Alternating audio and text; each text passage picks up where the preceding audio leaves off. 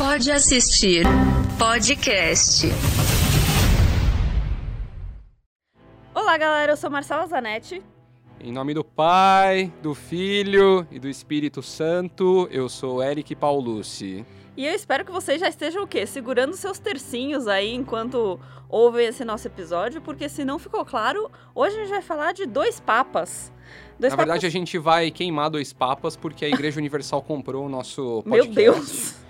E Já aí chega agora com a a gente polêmica. tem que, tem que destruir a Igreja Católica. Mas, ô Marcela, você tá sendo meio insensível, né? Antes de começar a falar o que é dois papas aí, apresente o nosso convidado, as pessoas não estão É vendo. mesmo? Oi, Lucas.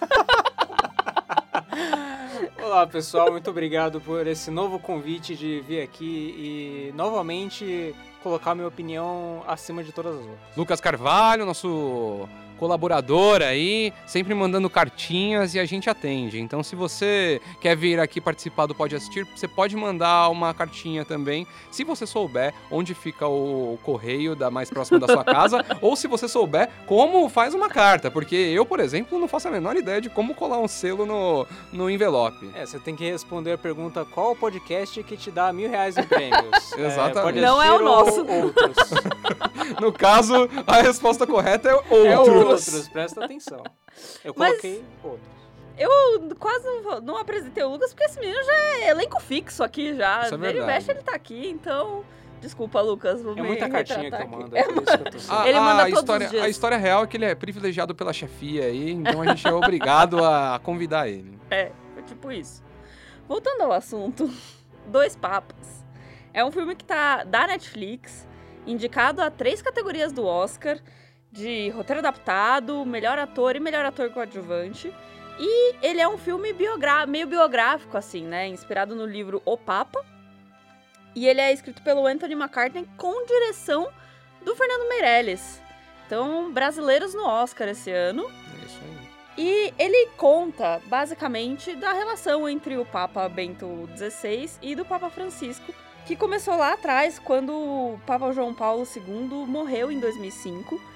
E aí tem toda aquela votação de novo no Vaticano para decidir quem vai ser o novo Papa. E o Jorge Mário Bergoglio, que é interpretado pelo Jonathan Price, que vem a ser nosso Papa Francisco, ficou competindo com o Joseph sei- Hatzinger. Hatzinger Ratzinger é Hatzinger. alemão. que é o Anthony Hopkins e foi o Papa eleito na época, o Papa Bento XVI. E o Papa Francisco em segundo lugar, uma coisa que eu não sabia antes de ver esse filme. Eu também não inclusive, sabia. Que ele foi um dos mais votados ali para ser o novo Papa. Ok, essa é a introdução do filme, mas sete anos depois, a Igreja Católica tá meio afundada naquele Va- Vatican Leaks que eles chamaram, que é o vazamento de vários documentos que tem acusação de pedofilia dos, pa dos padres com as coroinhas, corrupção dentro do Vaticano, toda essa balbúrdia que você provavelmente já ouviu falar. E o Papa Bento XVI tá meio não sei o que fazer, meio em dúvida sobre a própria existência como Papa, né?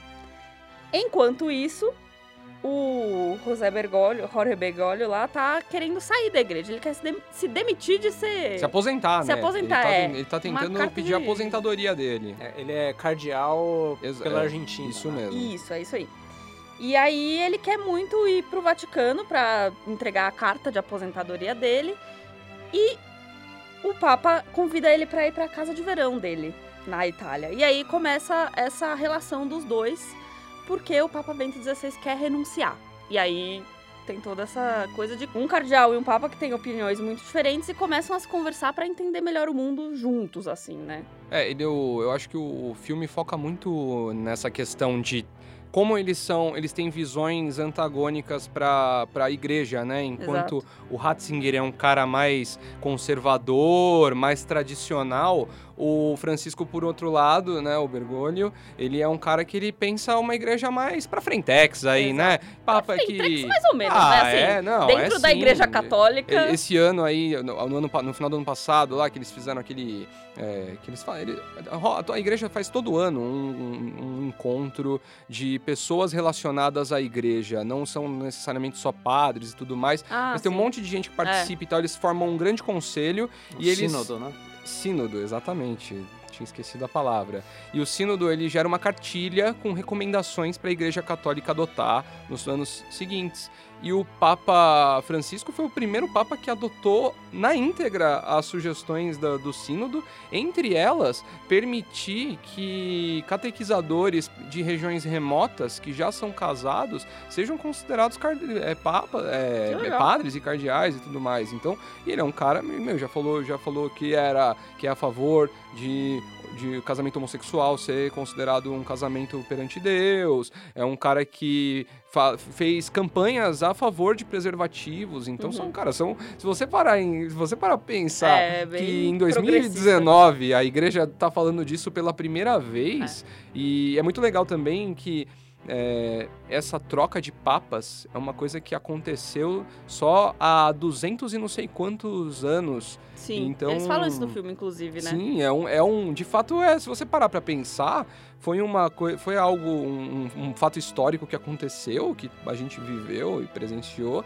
E que não tinha tido nenhuma obra ainda, né? No Exato, cinema e faz falando tanto tempo, sobre né? isso. Se você for pensar, em 2013, se eu não me engano, né? A renúncia do Papa Bento. O que há de mais interessante que pode acontecer com o Papa, né? Ele desistir e É. passar pro próximo, mas É. tudo bem. Ou ser, sei lá, acusado de assassinato, já pensou? Ou ser morto. Papa do mal. Gente, meu Deus, mas escalou. Essa festa Ô, virou um enterro. Palpatine. meu Deus! O, e, e esse filme acabou dando uma força interessante pra Netflix no Oscar, né? Porque ele foi Sim. indicado. Bom, os dois atores, né? O Anthony Hopkins como ator coadjuvante e o Jonathan Price por melhor ator. É, o Jonathan Price, aliás, curiosidade aí, se você assistiu o filme ou viu alguma peça aí de divulgação e falou assim, cara, eu já Conheço vi ele de esse padre lugar." em, em algum lugar. Ele foi o Alto Pardal também em Game of Thrones, né? Que E a gente sabe como acabou, né? é, exatamente. Mas o Alto Pardal é engraçado que, tipo, se você for ver assim, era uma religião meio franciscana, né? Sim. Que abdicava, da, abdicava de luxos e tal, É. né? Que é a ordem que o Francisco também leva. E também de melhor roteiro adaptado, né? Afinal, era um, era um livro, virou um filme.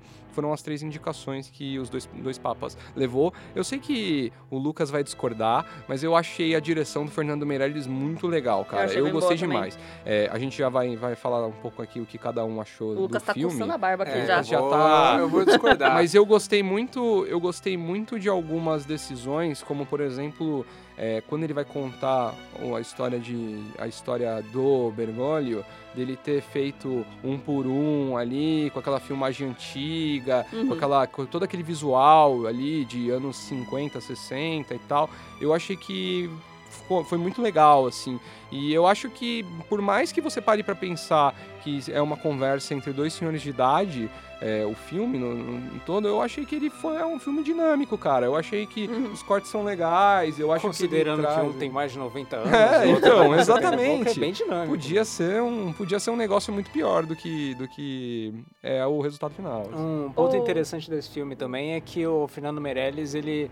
O, o livro que se baseia o filme chama O Papa, e o nome do filme era pra ser O Papa. Mas aí, na metade da produção, no meio da produção, ele se deu conta de que o filme era muito mais sobre essa relação entre os dois do que sobre um sobre o outro. E aí ele mudou o nome do filme pra Dois Papas. Embora, na minha opinião, acho que é muito mais sobre um deles do que sobre É. o outro. Tanto que o Jonathan Price Ah. é o indicado ao, ao ator principal. Mas se né? você for ver a relação entre os dois, ela é muito importante ali, né, pro Sim. filme ali. Eu acho que é um filme sobre o, o Francisco, mas ao mesmo tempo é um filme sobre essa questão da, da renúncia e também do, da tentativa de trazer uma visão mais, mais progressista para a igreja, né? Tudo aí nessa parte a gente começa a falar que é um negócio meio chapa branca ali, né? Rola uma, rola uma, uma, uma propagandinha ali pra igreja católica É claro e tudo rola. mais, né? Mas, mas eu acho que a dinâmica dos dois, assim, ela, ela dá o ritmo do, do filme. Ainda que seja um filme sobre o Papa Francisco. Opinião que ninguém pediu. Ô, gente, mas vem cá, vocês acham que leva algum Oscar desses? Alguma dessas indicações? Ah, não, Inspirada do Lucas disse Já disse tudo, né? Meu Deus. acho que não. Eu também não acredito por causa dos. Acho que dos outros competidores, Sim. né? Assim, ator coadjuvante, eu acho que tá mais pra alguém do, do ali da, da, da trupe do irlandês. ou o Al Pacino, ou Joey então e tal. o Joey Pett, eu acho que tá mais pra esse lado. E melhor ator, convenhamos, né? Vai ser o Joaquin Phoenix, todo É. mundo já sabe, o Coringa Joca, o palhaço aí, vai levar, o, vai levar a estatueta. Roteiro adaptado, é, não sei, não sei. Pode ser, eu acho que talvez seja a categoria Com mais com mais chances, porque o roteirista, ele também é um roteirista de A Teoria de Tudo, que no ano que concorreu levou também como roteiro adaptado, e ele também fez o The Darkest Tower, aquele do Winston Churchill, eu não lembro agora como é que chama, é um Eu nome é gigantesco isso no Brasil. Ah, ameaça alguma coisa? Não? É, é A Hora da Ameaça, sei lá, alguma coisa assim. Isso, Zata Lucas. É, o o Data Lucas tá, tá checando aí. O destino de uma nação. É isso, é Ele isso. sabe fazer, ele sabe fazer filme que tem a pegadinha que o Oscar gosta, assim. Então, de repente, eu acho que eles podem levar, assim, na É que ele tá concorrendo com Coringa, o Irlandês, Adoráveis Mulheres e Jojo Rabbit. É, é uma concorrência É. brutal, né? Eu não É, sei, não. Eu, eu não acho que leva. E acho que, inclusive, essa categoria, talvez, de todas, seja a mais aberta. E qualquer um desses que levar, É, tá, tá justo. tá justo, assim. Todas, todas boas adaptações, assim, de roteiro. Eu não acho que leva, mas eu acho que. Eu gostei muito. Indo à nossa famosa opinião que ninguém pediu. Eu gostei muito do filme pela leveza. Justamente pela leveza que ele traz, que é uma coisa que você tava falando antes. Essa. A, a dinâmica. É um filme muito dinâmico. E a conversa entre os dois é, é interessante de ver, sabe? São. é, discussões ali, mesmo que eles não, não concordem absolutamente nada, assim, nem em futebol, por exemplo, é, é, uma, é uma conversa muito leve, interessante de ver, assim. Eu acho que foi um dos pontos altos do filme pra mim. Eu gosto muito da parte que o. Logo no. Não vou, não vou tentar não dar spoiler, mas em- tem um momento que o Francisco fala um pouco sobre o. o- os erros do passado dele, né? Sim. Então o filme ele mostra um pouco que é uma coisa também que acho que poucas pessoas sabem e tudo mais, mas o Francisco ele tinha alguma proximidade com o alto comando da, dita- da- da di- da ditadura argentina, né? No filme ali, ele é, retrata- é uma coisa retratada é, quase como ah, foi uma ferramenta de sobrevivência para proteger as pessoas ali da ordem dele. Ele já era chefe da ordem franciscana na, no- na Argentina na época e É tudo a mais. fórmula lista de Schindler de passar pano, né? É, então. O cara lá que deixou morrer um monte de, nazi- um monte de judeus no holocausto, mas tudo bem, porque ele ajudou uns seis ali. É, então, sei lá, É. é, fica, fica sempre essa, fica sempre esse, essa dúvida aí, né? Na, na, na história real é dúbia, né? Não dá pra saber qual que é a real motivação dele ali. Mas é legal mostrar ali no filme que, que eu acho que foi uma escolha interessante, é, já que estamos falando de uma história, né? fi- É uma é baseada em fatos reais, mas é uma ficção, né? Tem um É. monte de coisa. Tem um monte de matéria. Se você pesquisar no Google, você vai achar um monte de matéria falando o que, que é fato, o que, que é mito no, no filme Dois Papas. Mas eu achei legal, assim, ele deixar ali, trazer essa questão, né? Assim, abordar isso. E tenho certeza que se não fosse um diretor é, latino-americano, como o Fernando Meirelles, essa questão da ditadura com certeza passaria, Passaria batido, rápido, porque também. um gringo não sabe é, explicar para uma audiência ampla é, a dor de uma ditadura, assim, né? Quer dizer, tem pessoas aqui no Brasil que também não, não- não vão saber, né? Mas vamos deixar pra lá. Não, eu super concordo com você e acho também que, é, assim como o Lucas falou, é uma, um- um- uma cena de redenção, assim, me parece. Essa coisa de querer esquecer o passado é tipo, isso aqui aconteceu, mas eu sou uma pessoa melhor, assim, por isso. Eu acho que eles fizeram bem o, o arco da, do Francisco nesse sentido. Mas eu acho que aí é que entra essa coisa do- de, de passar pano e de ser meio chapa branca, entendeu? Porque vocês. É, é, é, tem uma sem dar spoiler também, mas, né, mas tem toda essa, essa discussão sobre como o Papa Bento era o líder da Igreja Católica quando explodiram todos aqueles escândalos de pedofilia e tal. E isso não é discutido de forma profunda no filme. Alguém comenta, o próprio Papa Francisco Uhum. comenta pra ele: "Ô, você era o líder, você deveria ter feito alguma coisa. Ele fala: ah, não fiz. E aí, Pois beleza, é. e, o- e o filme Tá tudo continua. bem, tá tudo bem, E cara. o filme É. não, não discute isso de novo, entendeu? Eu acho que ele, ele não, não vai fundo nessas questões Sim. e aí soa meio como passação de pano mesmo. É, ele, é, ele não é um filme que tá tentando ser polêmico, né? Acho que essa é a grande coisa. Ele tá tentando fazer propaganda pro Papa Francisco, né? Vamos, É. vamos falar a real. É, Eu acho- Esse filme passa o tempo inteiro tentando te convencer de que esse Papa é humilde. Olha lá, ele, ele anda na frente no Uber. Olha. Olha, ele come pizza. Ele, ele gosta de futebol. É o tempo ele todo ele filme treina um time de futebol em cima da colina. É o tempo inteiro isso, cara. Você Sabe, chega na metade eu falo, beleza, eu entendi, ele é humilde. É, isso é verdade, isso é verdade. Eu Ah, mas ele é você. gente como a gente, né? Ele sai batendo nas pessoas que ele não quer. Ele É. não gosta de contato físico. E, oh, e agora, essa história aí deu uma ajudada, eu acho, né? deu, na, na- deu uma ajudada na divulgação. na divulgação do filme, né? Com ele empurrando certeza. a, a moça lá no Vaticano. Pra muito quem não bom. Sabe, tem um vídeo aí. Se você procurar no Twitter, Papa Francisco, com certeza esse vídeo vai aparecer. De uma moça fã, fã, né? Assim, Fiel. Fiel, né? Uma fiel, Uma fã. Idol Rafa, do Papa Francisco, tem puxando ele pra dar uma. A, pedindo a benção. E o Papa Francisco dando um tapão na mão dela, com quem diz, querida, não. Ué, Ela ela, não, muito ela forte, ficou né? segurando É. ele ali, né? Foi um negócio meio bizarro. Eu queria ver isso no filme. Eu não É, queria ver é, duas então, horas aí, ó, do- dos ver. velhinhos conversando lá. Eu queria ver o Papa dando um soco no fiel. Meu Deus! Caraca, esse podcast aqui a gente vai queimar no inferno depois dele. Nossa senhora. É, você comentou da direção do Fernando Meirelles e tal. É, tem algumas coisas que eu gosto do, je- do jeito como ele, que ele filma. Por exemplo, essa coisa de voltar no passado e usar lá o formato um por um. em- em- eu não sei se ele realmente usou é, filme analógico ou não, mas ele- pelo menos a imagem fica meio granulada, em preto e branco, isso é legal. É, aquela câmera nervosa dele ali que parece que ele tá segurando na mão o tempo inteiro, e aí tem uma cena de uma conversa entre os dois que o zoom vai chegando perto dos dois conforme a conversa vai ficando mais tensa. E aí aquela câmera na mão passa uma sensação de nervosismo assim. Uhum. Só que em outros momentos eu acho que é demais. É, até em uma, em uma das conversas que nem é tão tensa assim, ele usa isso. E aí aquel- aquele zoom sem estabilização da câmera eh, começa a entrar ali no, no pelo do nariz do Anthony Hopkins. É, e, e incomoda, cara, especialmente porque eles usaram muitos efeitos visuais para recriar paisagens de Roma e tal. Em alguns momentos dá pra ver que a, a cena é em chroma key, porque você vê o fundo balançando num ritmo diferente da, da cara do Anthony Hopkins na câmera, entendeu? Então, eh, tem, tem momentos que eu acho que o, o- a mão do Fernando Meirelles pesa demais no filme. assim.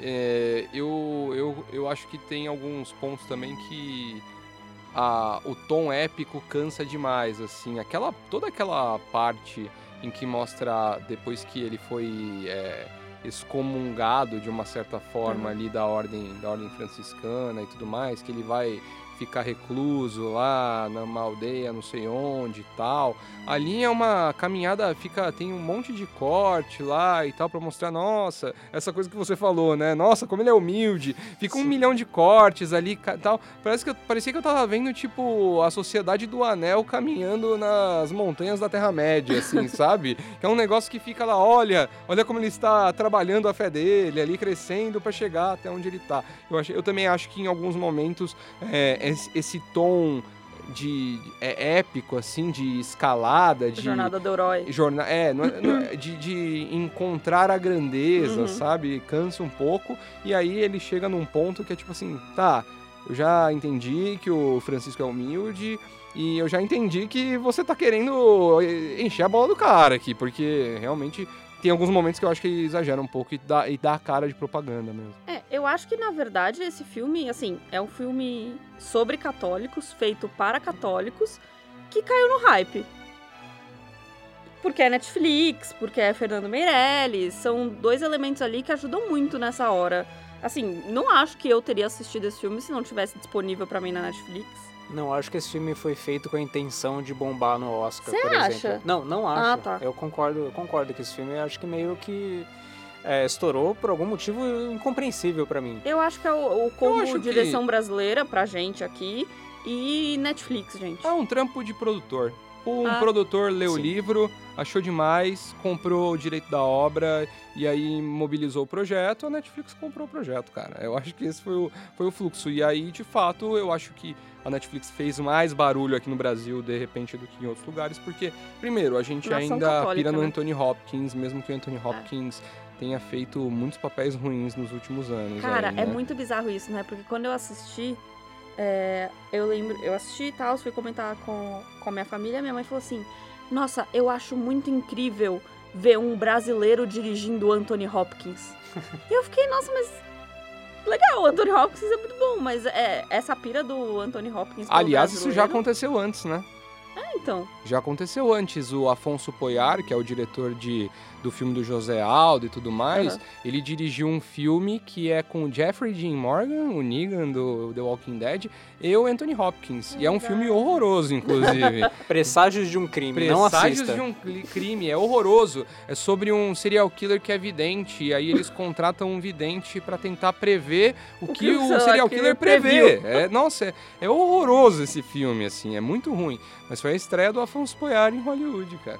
Ele só tinha o quê? Dois filmes? Um filme? Ele na- tinha feito aquele Dois Coelhos Sim. e tinha um outro, tem um outro também que ele fez antes de Dois Coelhos, que era meio hypadinho e tal. Mas é basicamente isso, assim, o terceiro Ele filme do estreou cara rápido já- em Hollywood, é só estreou mal, né? Aí também, assim, o Fernando Meirelles aí tem o Robocop aí na carreira pra Não, falar mal, né? Fernando, Ai, caralho. Robocop é José Padilha. Aí também, ó, aí também, se você for ver aí, também o José Padilha não pode se defender muito aí com o Robocop dele, né? Eu gosto do Robocop do José Padilha. Tá louco. Gosto. Você também pode gostar de eu fiquei pensando numa série para poder indicar, numa série no filme pra poder indicar, e eu cheguei à conclusão de uma que a gente já teve espe- episódio específico aqui na no Pode Assistir, que é The Crown. Apesar do Eric não ser muito fã dessa série, só tá fazendo uma carinha de negação Horror- aqui. horrorosa. né? Nossa, também não precisa, né? Mas ela conta a história da Rainha Elizabeth, também é biográfica. E eu gosto muito dessa coisa de da- que os dois têm de passar o bastão, assim, de assumir é, tronos, entre aspas, que você não estava esperando. Que, assim como acontece em Dois Papas, acontece em The Crown com a morte do pai da Rainha Elizabeth. Ela também não estava preparada.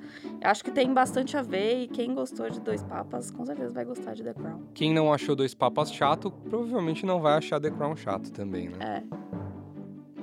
Bom, eu vou trazer aí um outro indicado ao Oscar da Netflix. Esse aí, na verdade, acho que é um top contender aí, tá com 10 indicações, inclusive entre elas melhor filme, e acredito que, que possa levar o, a estatueta, que é o irlandês, do Martin Scorsese, tam, outro que também, aliás, Também tá olha só, todos os filmes indicados da Netflix já temos episódios aqui, Já. contando com esse, temos episódios aqui no, no, no- no nosso stream aí. História de, casa- de um casamento. Também, então aí, dá uma dá uma descida aí, ouve outros, ouça outros episódios.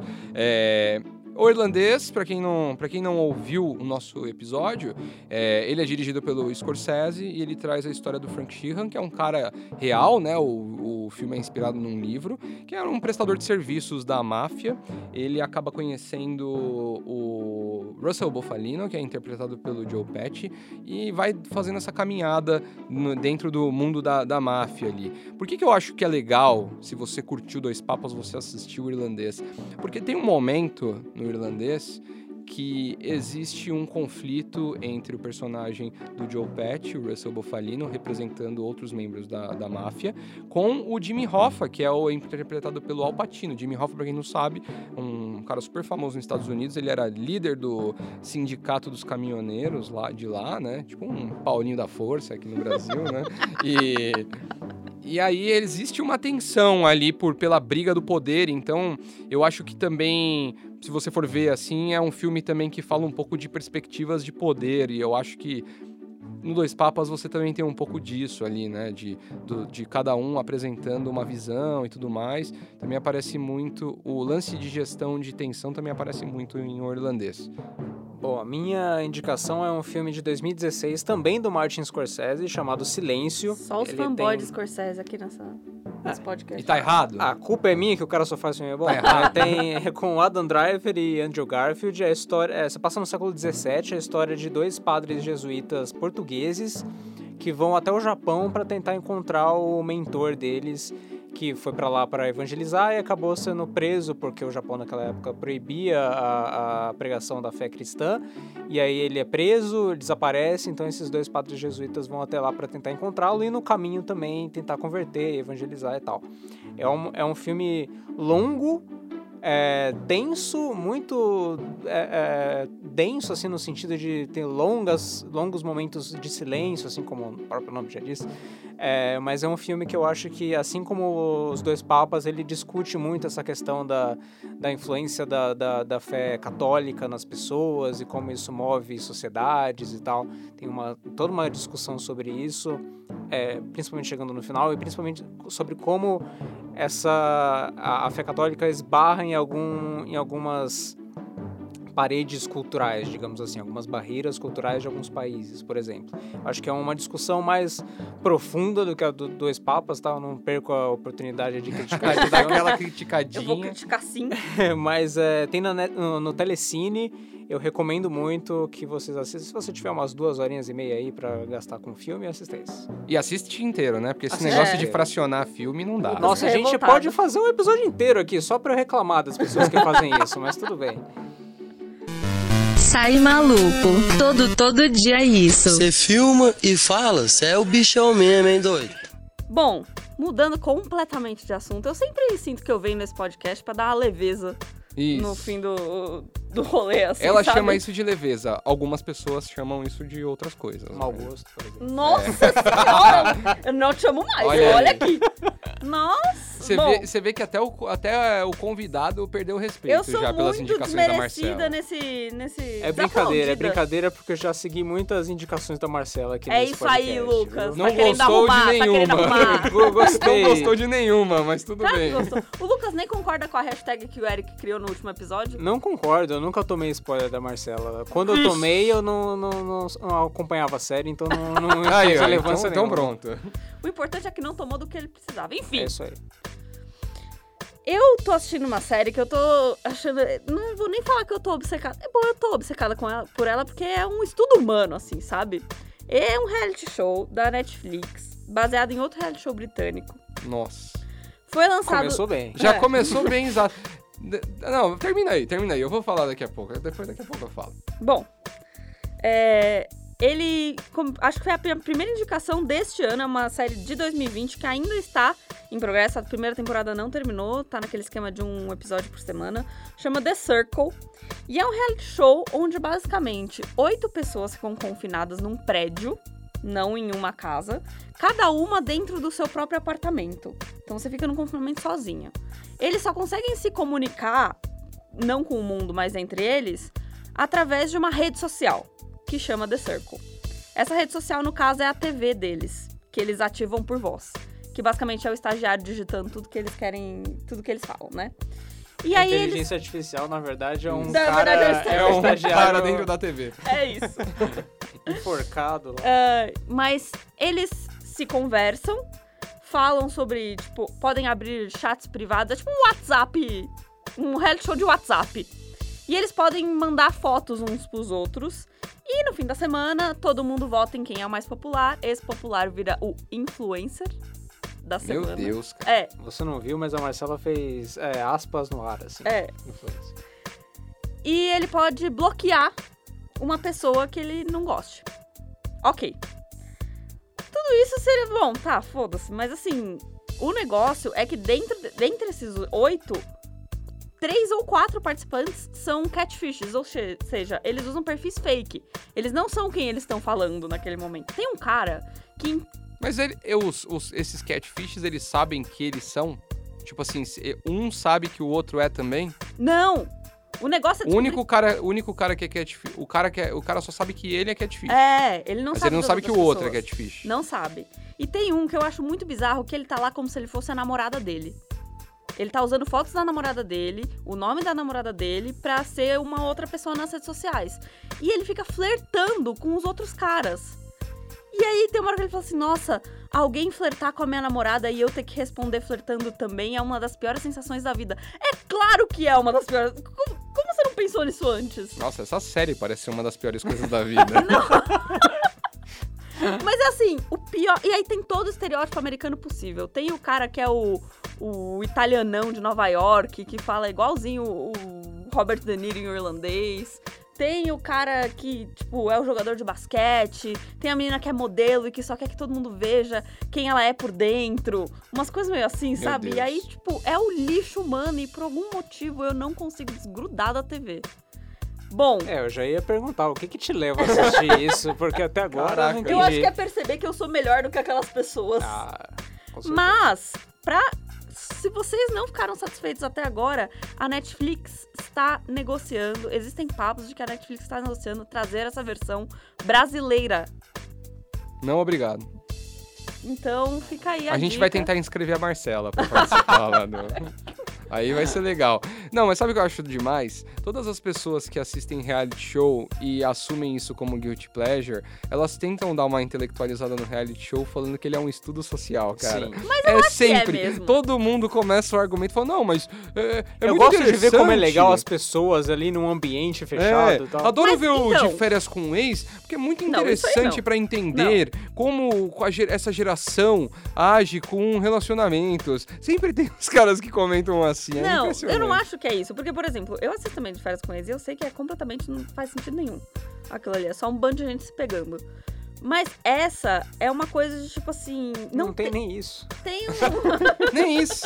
É, é- é muito interessante. São pessoas escrevendo no WhatsApp. Deve ser fantástico. Então, porque Falando com a TV. é o Black TV Mirror que deu. Tipo assim, é o. É muito. Isso aqui é muito Black Mirror, meu, sabe? Dos pobres. A sensação é Só que essa. ruim. É um episódio da quarta temporada. Isso. é o Black Mirror da Netflix. Bom, enfim, se você gosta de reality show, acho que você vai gostar de The Circle, porque eu acho ele polêmico. É curioso. Então assista aí. Lucas, salva o podcast, por Nossa favor. O que, você tá. Você tá assistindo aí agora? Eu tô muito desaplaudida pelo que nos três últimos episódios até eu atacava Ah, cara, você não tá se outra. ajudando muito, né? Convenhamos. Nossa, que isso, bicho? É que você tem que vender as coisas que você recomenda É. aqui. Você já, já começa falando Você que começa é uma falando, merda. então, eu sei que é ruim. Gente, mas eu tenho que ser honesta com o meu público, entendeu?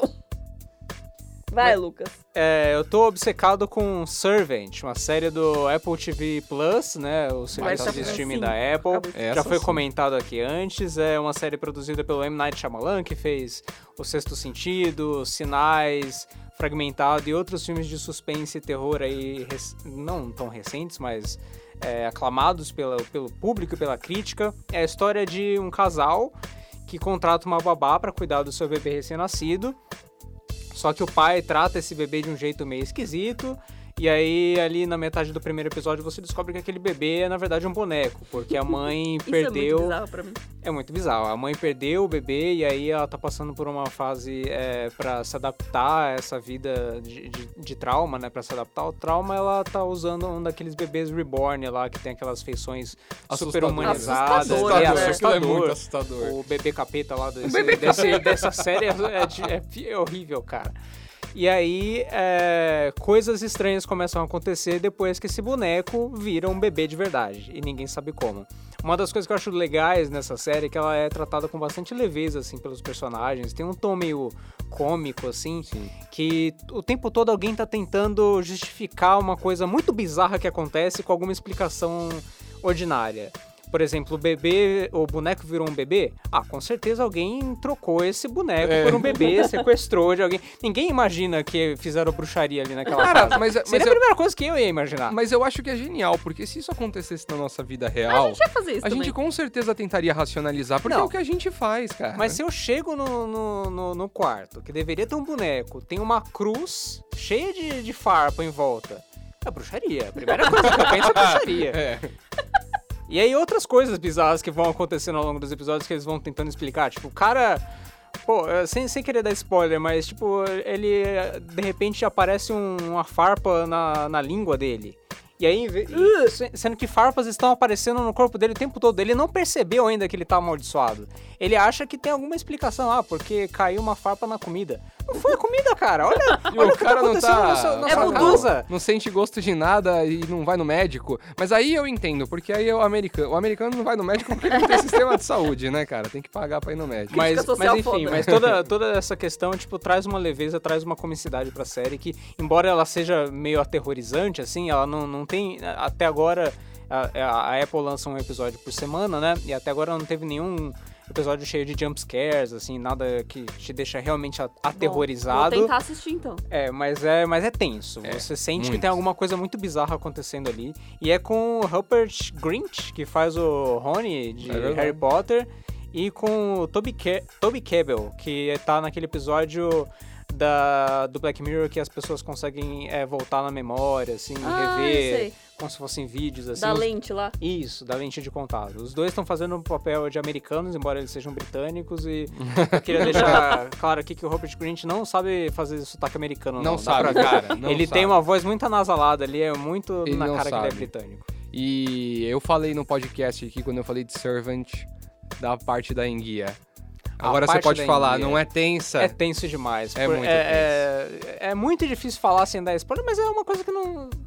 Você. Enfim. É. Rola um momento ali que um cozinheiro vai fazer uma parada com uma enguia. E aí ele mete uma enguia na, na mesa repetidas vezes assim. A enguia viva, até ela morrer. E ela não morre, ela continua agoni... é, é assustador, é assustador. Eu Não Ih. consigo continuar descrevendo essa cena. É muito Vou assustador. desmaiar. É Já não vou assustador. Já vou passar essa cena. Não tem sangue. Ah, mas isso não é o único fator. A gente já conversou disso aqui. Bom, E eu tenho certeza que enguia é efeito visual. ah, então Ah, menos, isso menos mal. Então menos mal. Nenhum guia foi machucado de verdade. Nenhuma na enguia foi ferida na produção dessa série.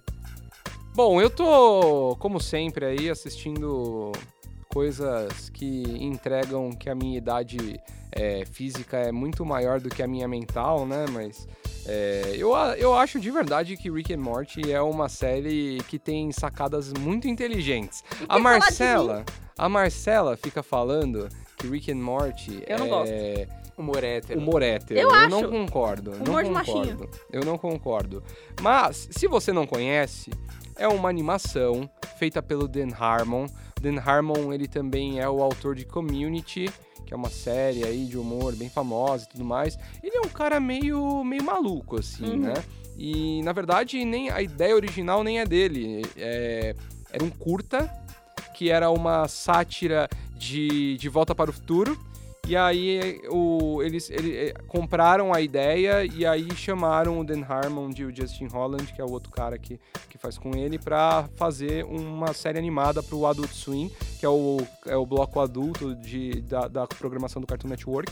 E eles fizeram o Rick and Morty, que basicamente é um avô muito bizarro, que tem uma moral muito dúbia, que faz coisas muito egoístas e malucas por absolutamente nada, só porque ele pode e que ele se acha um deus, com o neto dele.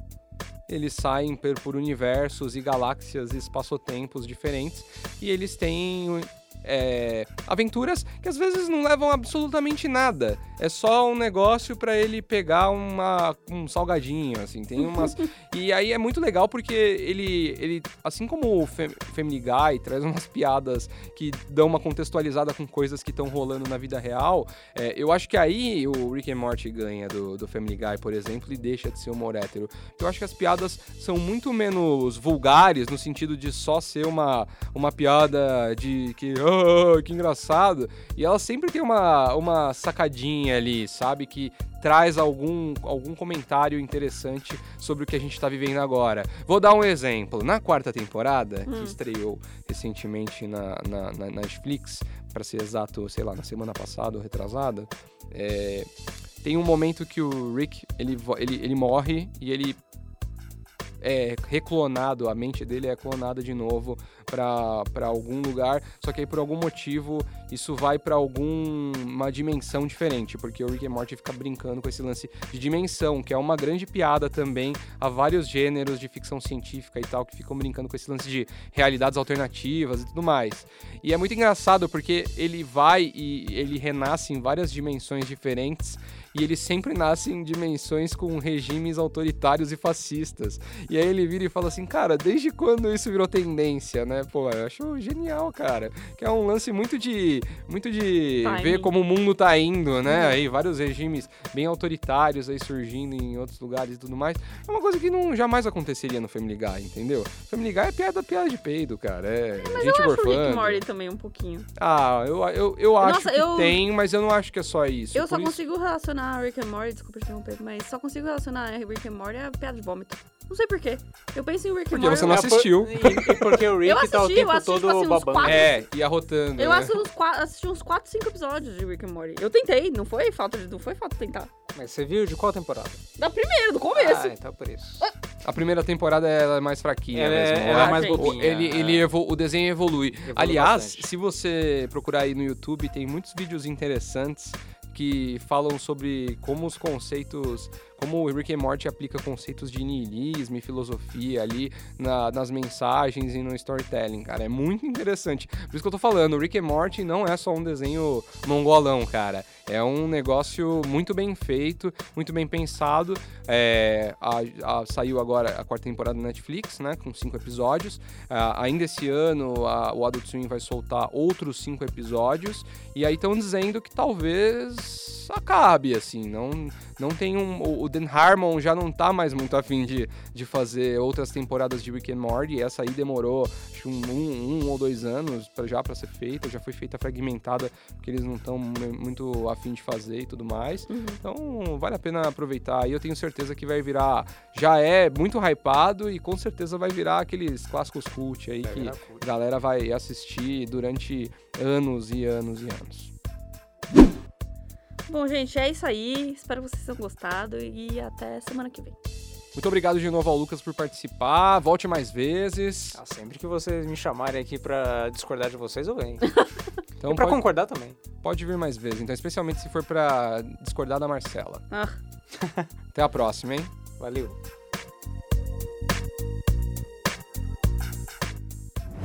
Pode assistir podcast.